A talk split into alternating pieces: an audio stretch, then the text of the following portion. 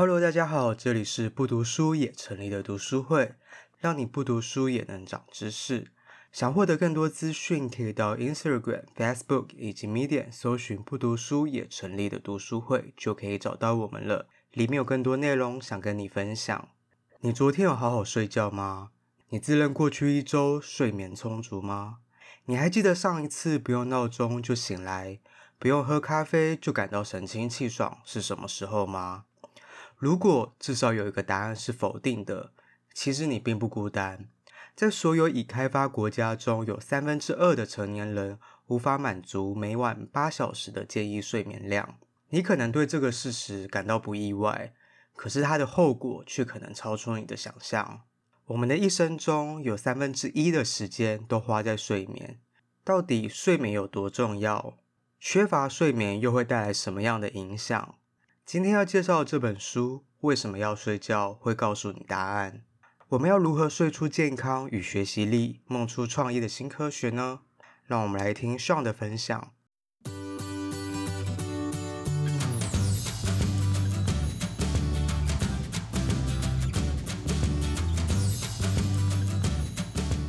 好，我今天要介绍这本书叫做《为什么要睡觉》（Why We Sleep）。对，这本书的副标叫做“睡出健康与学习力，梦出创意的新科学”。这本书为什么会想看呢？是因为我在听 Podcast 的时候，听到古癌跟顶楼加盖的主持人都不约而同的分享了这本书。那在阅读人的社团也有看到别人的分享，然后前一阵子自己也有睡眠的问题，就身旁也有蛮多人有睡眠的问题，所以想要了解。这本书就是想要了解睡眠这一件事情，然后看完这本书发现哇，不得了，这本书真的很有趣。好，那这本书分成四个部分，第一个部分是什么是睡眠？那什么样的情况不叫睡眠？谁会睡觉？睡多少？人类该如何睡觉？第二部分是睡眠及缺乏睡眠的利弊得失与死亡威胁。第三部分是。从睡眠过度到幻想世界，提供梦的科学解释。第四部分是睡眠障碍、安眠药、睡眠不足对教育、医疗、健康照护，甚至是商业的冲击。今天分享主要会着重在第一跟第四这两个部分。其实这本书它就是要倡导睡眠这件事情。他觉得现在现代人就是常常会追求更长的清醒时间与更少的。睡眠，大家可能认为醒着你才有办法做更多事情，但是证据显示，在效率、安全、生产力以及道德各方面，缩短睡眠都是适得其反。对，那这本书它看起来蛮厚的，有三百多页，可是其实看起来蛮轻松的，因为作者蛮用心的，他用蛮多有趣的小故事啊，或者是一些有趣的话语来描述他想要讲的内容。对，它里面也在序的地方就说到，如果你看书看到睡着，作者不会伤心，反而会积极鼓励这种行为。为什么呢？因为睡眠可以加强记忆，所以这对作者而言其实是最高形式的赞美。那我们现在讲什么是睡眠，大家先进入一个情境哦，想象你的第一个宝宝在医院里面出生，医生走过来说：“哎，恭喜你，恭喜你，这是个健康的孩子。”我们已经做完所有初步检查，看起来都没有问题。只有一件事情，你的孩子从现在开始会持续一辈子，会反复而规律的陷入一种看起来像是昏迷的状态，有时候简直像是死掉一样。而且这种状态会占据他人生三分之一的时间。我完全不知道为什么会这样，也不知道这有什么用。如果医生这样跟你讲，你会作何感想？听起来很可怕吧？看起来跟死掉一样。我们在睡觉的时候，其实对于一个物种而言，你在睡觉的时候，你是没有办法进行食物采集、社交，没有办法找到你的生殖的对象，无法养育或保护后代。更糟的是，睡觉甚至可能会让你成为猎食者的猎物。如果睡眠就是这么的令人困惑的话，那照理来说，就依照我们前面的书籍有讨论到，在物种的演化上，在基因上面，演化的压力应该要避免睡眠的产生，甚至要阻止任何类似睡眠的现象产生。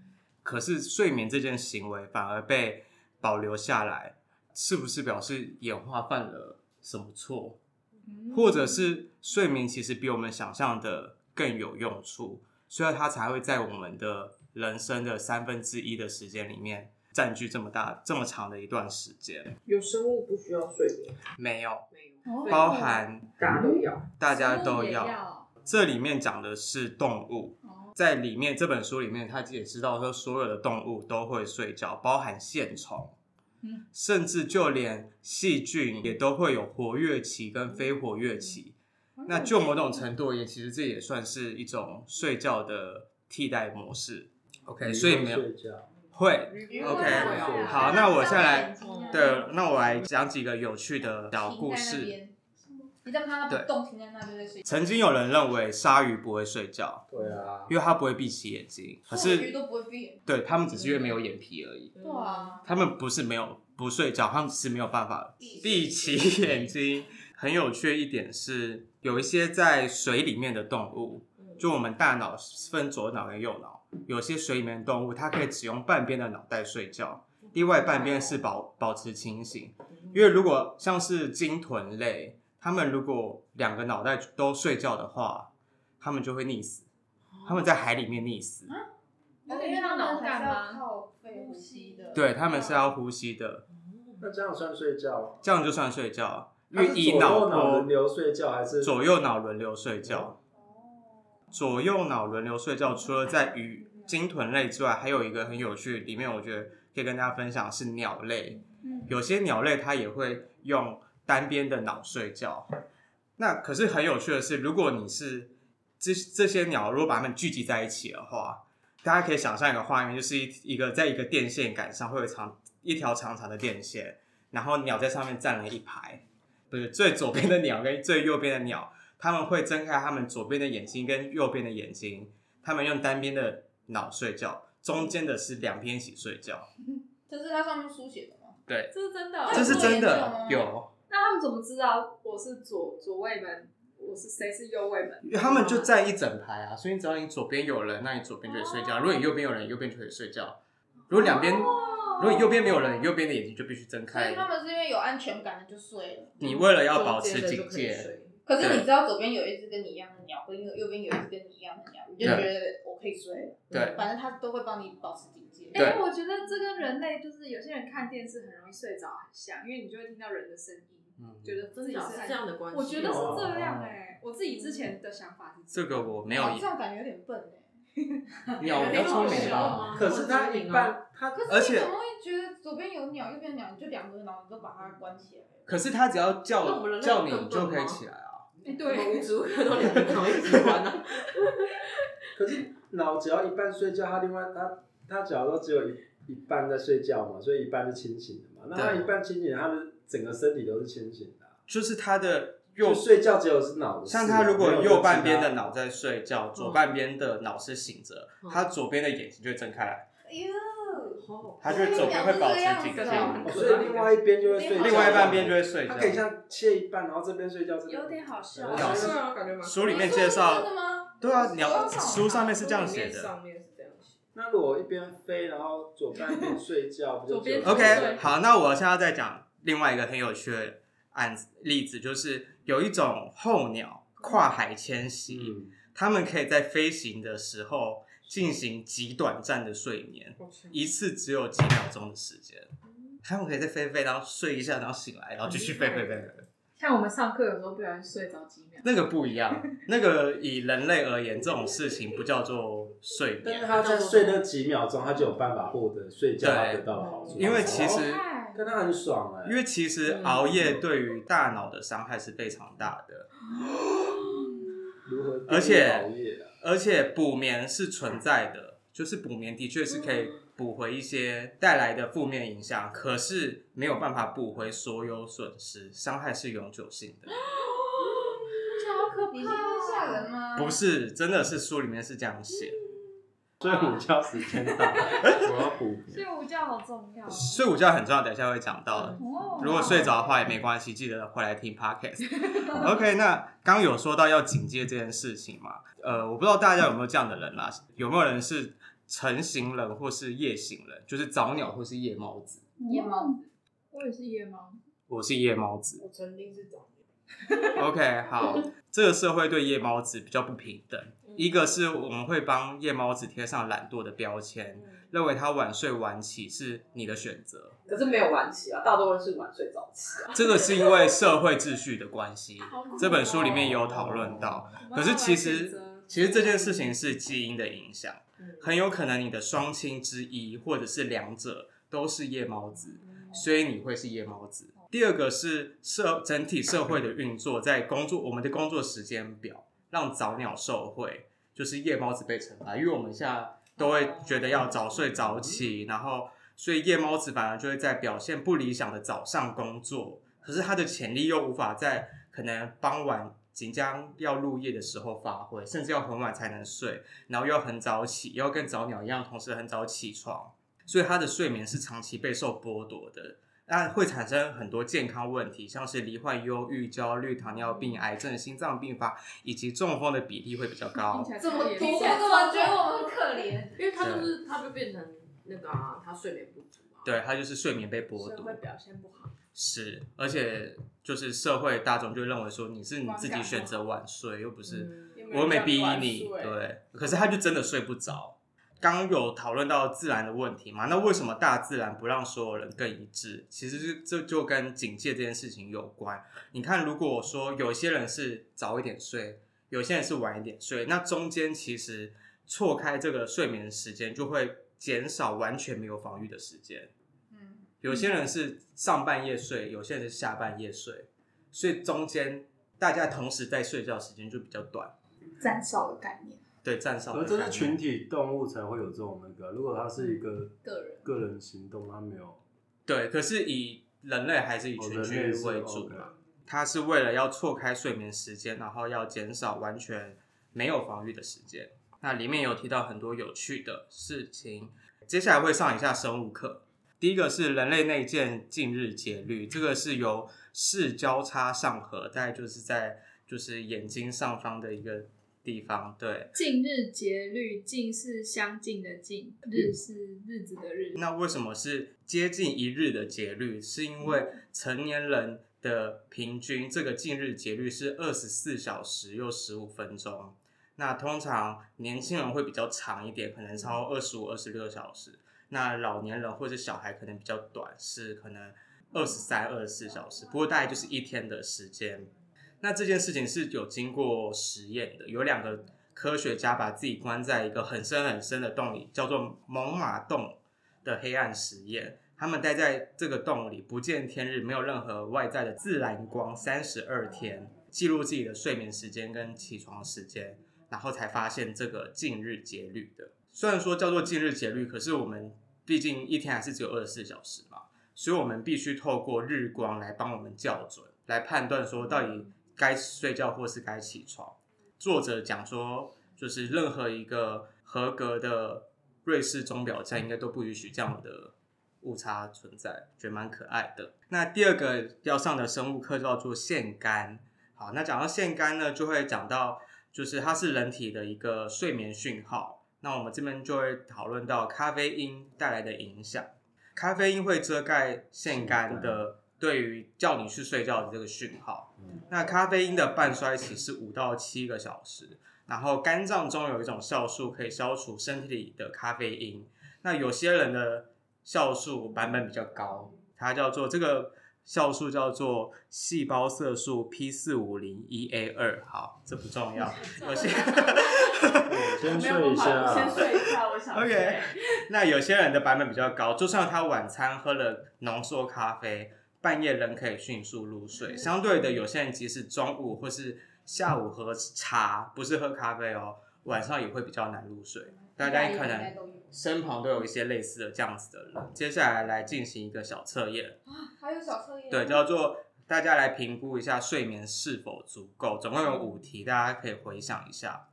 第一题是早上起床后是否能在十点或十一点的时候睡回笼觉？不行，可以。好，如果答案是可以或是肯定的话，表示你睡不够或睡眠品质不佳，或以上皆是。第二题，在没有咖啡因的情况下，在中午前可以以理想的状态运作。对，有点没有。有点可以，后来不太行。好，如果答案是否定的话，表示你长期靠着咖啡因来应付睡眠不足，你一直用打强心针的概念，你一直让自己醒。第三题。不设闹钟会睡过头吗？跟大家都会吧，谁有？可是我不设闹钟你不会睡过头。我其实会夏天会很早就起来，六点起来。如果会睡过头的话，表示你需要更多睡。第四题，坐在电脑前重读或是再三的读同一个句子，或是看手机，就是你同步。一直读同一句，对，你想要就是你看同一句子，然后你看不懂，对，你一直在看。读的句子够不够难吧？对啊，OK，那有可能这个情况表示你脑部疲劳，也就是睡眠不足的时候。资讯没办法吸收。对，那最后一个是忘记刚才经过的几个红绿灯是什么颜色？哇，记得这个？为什么我会？哇，这谁会记得啊？可是通常不就是绿灯的时候你才忘记吗？对啦，红红灯的话应该几个。几个红绿灯？对，是几个？就是意思就是你经过几个红灯，谁会记得？是他们是什么颜色？不是啊，可是这问题不是很奇怪吗？你刚刚经过就是绿色啊。不是啊，可能两个红色，七个绿色。就记得有停下来，跟记得是顺畅，是这样。应该是这样吧？我不知道它上面翻译是这样子。如果没有办法记得，就是睡眠不足。这边它有提供另外一个量表，是国家生物科技中心提供的。五个量表，我有放在读书会，大家可以去我们的 Medium 看，如果有写出来的话。对，它叫，就是它有五个指示，Steady。第一个是你的满足，就是你是否对你的睡眠感到满足。呃，一整天就是可以醒着不打瞌睡的睡眠，会是介在两点到四点之间吗？OK，睡觉前是不是三十分钟就可以入睡？然后你是每天睡六到八个小时吗？获得的分数越高，表示你获得的睡眠品质是越好的；如果越少，就是越差的。那接下来再讲，呃，睡眠周期，等下可能也会有很多讲到睡眠周期的部分。那大家可能都有听过快速动眼期跟非快速动眼期，非快速动眼期又分一到四期。那在每次九十分钟的循环期间会不断拉锯。那上半夜主要是以非快速动眼期为主，下半夜主要是以快速动眼期为主。不过这是理论啦。为什么会有这两个期呢？它这两个期其实是在于重塑跟更新神经网络的必要过程，而且妥善管理脑中有限的储存空间。大家可能有听过一个说法，就是也不是一个说法，就是一种理论，叫做你的短期记忆是储存在你的海马回里面。那要透过睡觉，你才有办法把你的海马回的东西，把它放到长期记忆里面。对，这就是快速动眼期跟非快速动眼期做事情。接下来一个有趣的是，人类的睡眠因为现代的生活、工业革命以及电的发明而产生扭曲。因为大家可能都有听过“日出而作，日落而息”，表示人类其实是跟着太阳的规律去生活的。那半夜其实指的是夜晚进行到一半，也就是太阳周期走到中间的时候。那人类其实天生适合的是两段式的睡眠。那什么是两段式睡眠呢？一个就是第一段就是长睡眠，也就是晚上你在进行的叫做长睡眠，可能六到八个小时。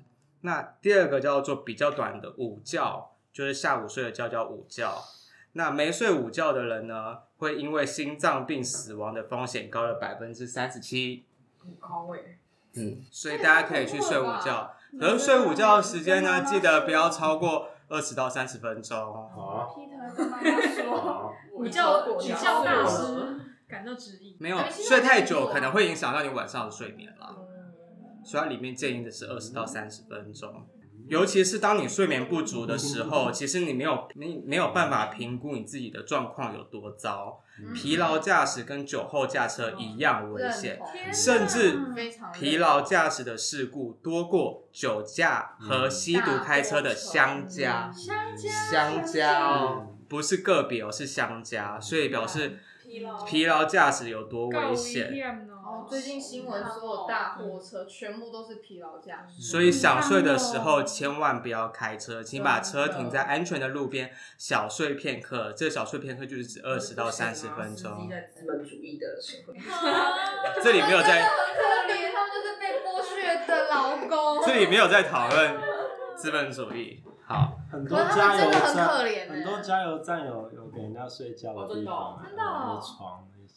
哦，有那个高速公路上的休息站，其实都有驾驶休息室，不用不用钱的，可以继续睡觉。嗯，这边提醒一下大家，就是你睡了二十到三十分钟之后醒来，不要立刻开车，因为你可能会有睡眠惯性，也就是你刚睡醒，可能还有一种呆，对对，那个是叫睡眠惯性，你很有可能再一次进入另外一个睡眠状态中。对，所以请等二十到三十分钟之后再上路。那刚有说到一个人每天平均睡到时间应该是大于八小时的平均哦，平均一天一天是说六到六到八，甚至多超过八小时，那不要超过九小时。那里面有说为什么？就是反正超过九小时反而有一些负面影响啦。不过我这边没有要解释。OK，不过少睡基因是很稀有的，比雷打到还还小。那被雷打到的几率是多少呢？以一个人一辈子。被雷打到一次的几率是一万两千分之一来算，少睡基因根本是少之又少。那接下来来讲到睡眠不足，在睡眠不足的时候，脑内情绪中心的反应会更强烈。这并不单是指把就是脑推向负面情绪，其实对正面情绪也是也是一样的。它其实是在两个正负两个极端里面来回震荡。在已开发国家，自杀是年轻人的第二大死因。那为什么会自杀？其实就是来自于睡眠不足。在这里面，书里面有很大一个篇幅在讨论到年轻人睡眠不足这件事情。因为年轻人可能要配合父母的休息时间，可是刚有说到年轻人的近日时间其实比较长一点，表示他表保持清醒的时间可以比中老年人来得更长一点。可是父母常会要求小孩要跟他们有一样的作息时间，甚至学校生活作息也要求我们在台湾而言，在八点就要去学校上课。这其实对于年轻人的脑部的发展是非常不好的。不过可能有睡午觉这一点算是一个小小的补回吧。嗯，代偿缺陷，小缺陷。我想要确定这个的意思，哎，意思是是说睡眠不足的时候对于。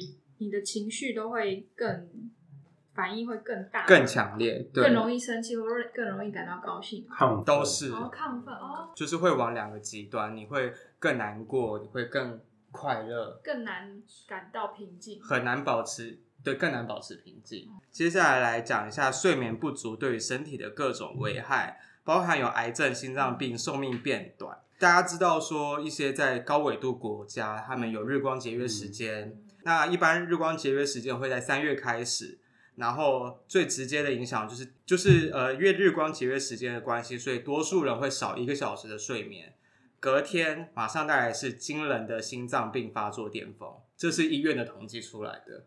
那这个会持续到什么时候呢？会当日光节约时间结束的隔天，心脏病发作率变骤降。哈，是哦。对，因为他多睡一个小时。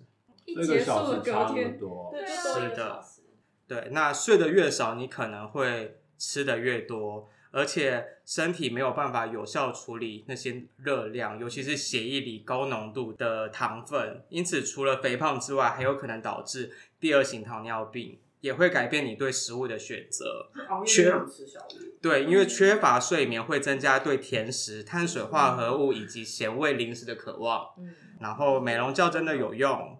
而且睡得越少越可能感冒，所以说它带来什么益处有益的地方呢？其实就是刚刚的完全的相反，就是如果科学家发现了一个可以延长人类寿命的革命性新疗法，这种疗法能够增强记忆、激发创意，还会帮助你降低贪吃的欲望，让你保持苗条更加迷人。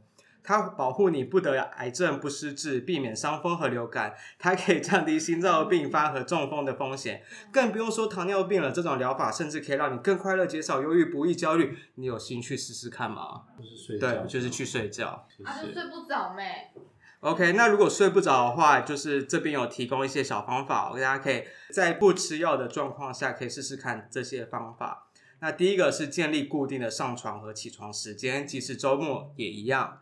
第二个是只有在要睡觉的时候才躺在床上，避免要夜晚较早时在沙发上小憩。第三个是不要睡不着却一直躺在床上，这个时候你要离开床铺，做一些比较舒缓放松的活动，直到你的睡意恢复。第四个是晚上睡觉。如果有困难的话，应该避免白天的小睡。就刚刚说到睡，说到睡午觉这件事情。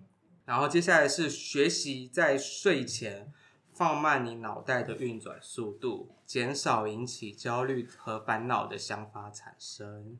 无法。最后一个是不要在卧室里视线所及的地方放置时钟，避免半夜盯着时钟看的焦虑。这个没有办法啊！一，你看，这对刚刚讲的夜猫子就不友善啊！啊，夜猫子就是晚上思绪动比较快，没有。可是你可以。可是你还是可以建立固定的上床和起床时间，只是你的时间是比较晚一点，你是往后延，可是你一样要睡满足够的时间。所以白天睡跟晚上睡没有差别。所以其实 OK 嘛？呃，晚睡是可以的，晚睡是可以的，对，你也要晚起，不可以跟其他早睡的人一起起来。对嘛？所以我白天睡跟晚上睡代言人一样。嗯，理论上是这样。可是这本书里面其实也有讲到一些上半夜跟下半夜睡觉带来的影响。就是刚刚有说到上半夜主要是呃，上半夜主要是非快速动眼期，下半夜主要是快速动眼期为主。所以他在上下半夜睡觉，其实带对人体会有不一样的影响。因为其实你的非快速动眼期是比较深层的睡眠，就是你眼睛没有动来动去。上半夜的时候，可是上下半夜是根据他的睡眠时间。我也是这样觉得。可是这本书里面他没有这样子的解释，他有做另外一个实验，是有些人只睡上半夜，有些人只睡下半夜，带来的影响就是他对于创造跟记忆力会有不同的影响。如果真的还有一些睡眠问题的话，这边有一个失眠认知行为治疗，简称 CBTI 的一个十二项准则，然后这个准则大家也可以参考一下。那包含刚刚讲到这些小方法，再提一个有趣的小知识，就是温度其实也跟你睡觉有关。大家应该都会发现冬天睡得比较好，嗯，这其实是冬眠是真的，因为你体温外在温度比你体温低的时候，其实你是比较好睡的。那甚至你在睡前泡个热水澡也是有帮助的。那为什么呢？对，其实是一样的概念，是因为你泡完热水澡之后，其你身体升高，其实你的呃身体会有很多热气散出去，相对的，你核心的温度会变得更低，可以帮助你想睡。哦，消耗热量的。可能有点这样的感觉，而且泡澡也会帮助你身心舒缓放松，更易于入睡。那这本书就是想要劝导大家赶快去睡觉啊！所以如果你听到这一集的 podcast 听到睡着也没关系，记得回来把它听完就好了。你可以留言给我们说你听到睡着，我们应该还是会蛮开心的，至少你有听。对，那这本书里面其实还有提到非常多有趣的跟睡眠有关的科学，像是它可以，它有助于。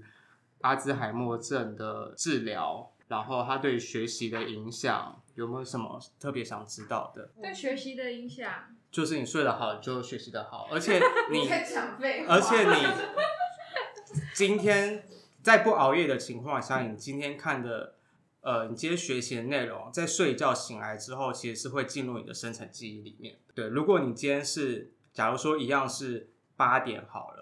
今天我早上八点学习的东西，经过十二个小时去做测验，跟晚上八点经过十二个小时睡一觉醒来去做测验，会是睡一觉醒来那一组得到的成绩比较好。但是你要是接近睡眠时间前的学习吗？这个有关系？没有关系，就是你要经过睡眠，它才有办法进入。它刻在。但我有，但我有听过睡觉前你读过的东西，你当下不会完全记得，但你去睡觉起来之后，心里会记得。嗯，这本书里面也有讲到，也有讲过这个概念。哎，我很常睡前看什么东西就马上梦到。我也是。OK，这个书里面有讲到一个有一个章节在讨论梦，那讲到梦就势必会讨论到弗洛伊德的梦的解析。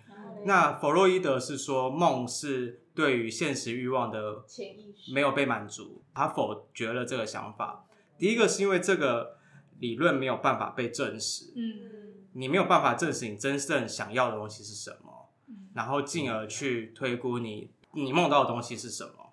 那第二个是，呃，他认为梦是随机无意识的，就是他其实是。为什么你会有那么多的创造力？其实就是你在睡觉的时候，你的大脑把任何两个因因子把它连线在一起，所以你会梦到很多光怪陆离的事情。这个是这本书里面的解释。做梦这件事情会发生在快速动眼期。那大家就是回想到这本书最前面讲到说，有些动物它只会用单边的脑睡觉，是因为在进入快速动眼期的时候。你的全身会瘫痪，你的肌肉会瘫痪，你没有办法做任何动作。这对于在海里面生活的生活也是非常危险而且致命，所以他才会只用单边脑睡觉。那为什么会让全身肌肉瘫痪呢？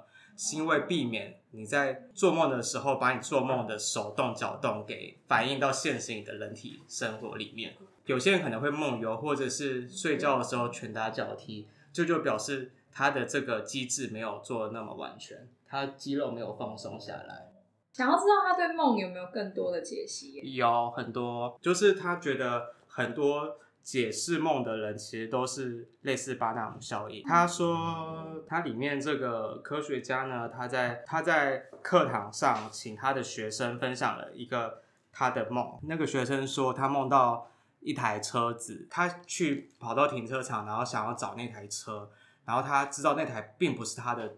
就是他现实生活里没有拥有那台车，可是他就是想上那台车，然后去开车逃走。OK，讲完之后，博士就是这位这本书的作者就说，这是因为你对现实生活感到时间不够的压力导致的。可是这样子的答案其实适用于所有的梦境，就可能大家都会有一样的想法，就是对于时间的掌握性不够或者时间不够的压力。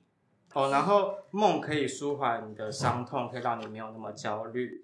真的，哦，真的。所以怎么多去证实这件事？嗯，里面有实验，你可以去看。可是他们都说你做很多梦，就是你睡深层的对啊。就是刚刚有说到，快速动眼期主要发生在下半夜，主要是下半夜才会做梦，上半夜主要你会是进入比较深层的睡眠。做梦的人并不是真的代表他睡过，他反而睡得有完整的意思。对，就是他从深层到开始做梦。哦，那他有没有说常做梦的人跟不常做梦人的差别在哪？呃，他没有讲到这个差别。可是就这本书我的理解是，所有人都会做梦，嗯、取决于你会不会记得。嗯、你醒来后会不会记得你做了什么梦？真的，好像会梦到几个梦。然后只会记得，你只是不清楚，可是你还是知道你有做梦吧？没有，好像是就算你不记得，你还是一直在做梦。对，就是人就是睡着就是一直在做梦。我更好奇的是，因为像像宝宝说他从来不做梦，那只是他忘记他有做梦，就是这样忘记，但其实有在做梦，就是不过他不想跟你分享。OK，然后做梦其实是有帮助你看穿脸部表情的讯息，就是脸上很多细微的表情，如果你。睡眠不足的时候，你有时候可能比较难去从一个一些人的脸上细微表情来观察到这个人是开心或不开心。睡眠充足可以帮助你这件事情。没问题。你说。所以像我们吃药，然后要让睡眠品质好一点，它是在帮助哪一个阶段？都没有。吃药的睡眠并不是正常的睡眠。这本书里面有讲到，呃，以生理来说是有帮忙，可是它其实只是在麻痹你的身体，让你的身体进入一个休息的状态。对，所以它并没有对于睡眠正常睡眠而言，并没有帮助。所以像是刚刚讲的动也不动眼，就是做梦，因为有的人可能吃完药就是说，哎，比较没有那么多梦，然后会觉得自己睡得更深沉。可是那个其实只是麻痹而已。那个并不代表正常睡眠。那安眠药嘞？安眠药其实这本书并不倡导安眠药的使用。为什么他觉得是破坏人自然的？应该是药物可以不用都不要用。对，可以这么讲。那安眠安眠药它它主要是改变了哪个部分？这本书里面讲到镇静剂跟安眠药的作用，实际上等于把你脑部较高阶的皮质区域击昏。哇，急昏，所以真的是昏倒的感觉。对，所以这真的蛮恐怖。这个以睡眠而言，其实透过药物产生的睡眠，缺少最大就就是让你的脑波其实是比较不正常的。它是以镇静的方式去急昏，像其实你在快速动眼期的时候，其实你的脑波是非常活跃的。他说你可以想象成一支麦克风。然后旁边是一个上千人的合唱团交响乐在对着这麦克风讲话，你的身体的各个讯息都会从你身体然后去反映到你的脑部，这是快速动眼期，所以你的脑波其实是非常的活跃的。嗯，那非快速动眼期其实是相对冷静的，可是透过药物的睡眠就少了这些东西，也会比较不易梦啦。对，而且它会带一些不好的。副作用像是第二天会感到昏沉，白天记忆不清，夜间发生一些自己无意识的行为，或至少到了早晨会忘记一部分，然后白天的反应时间会比较慢，可能影响例如开车等动作技能。最后提到说就是。安眠药没有比安慰剂好到哪里去？安慰剂，对，就是它透过了六十五项药物与安慰剂的独立研究，包含的对象将近四千五百人。目前安眠药物的效果很小，而且临床重要性值得怀疑。哦，对，所以你只是安慰剂效应而已。心理作用的意思？心理作用的意思就是你知道你吃了安眠药，所以你。好像睡得比较好，而且服用安眠药的人可能有比较高的死亡率。有需要还是要吃的，就嗯。不过这本书也提了蛮多，就是刚刚提过的一些不吃药的方式。嗯嗯嗯。数羊会用，有一次有一次爸爸叫我数羊，喝牛奶。哎，我我有我真的是数数字，我会越数越焦虑哎。就你会哎，怎么帮我数到？对我数，我会数到几，然后就数到一些很大的数字，然后自己会觉得烦躁。就我怎么还没睡着，对不对？那我只有想象，真的就是想象另外一边很挤，就是很多东西过去，很多羊在那很挤，这样吗？你不会想宽一点的地方？想个大草原啊，多多挤。哎，我最近有在听一个 podcast，它叫《台湾最好睡的。然后嘞，真的好睡。他就是用很低沉的声音讲一些。故事啊，还是好睡吗？敏迪耶，还有数羊，还有属羊。谢谢大家，希望大家一夜好眠，睡得好，人生才会过得好。听完我的分享，有没有觉得睡眠真的很重要啊？非常推荐大家去看这本书，里面的内容真的都非常实用。看完我巴不得马上去睡觉。现在也特别注重自己的睡眠状况，有没有睡饱，有没有睡好，根本没时间看其他书了，真的是名副其实的不读书啊！事不宜迟，赶快运用书里的方法，好好的睡个觉吧。那我们下次见喽，拜拜。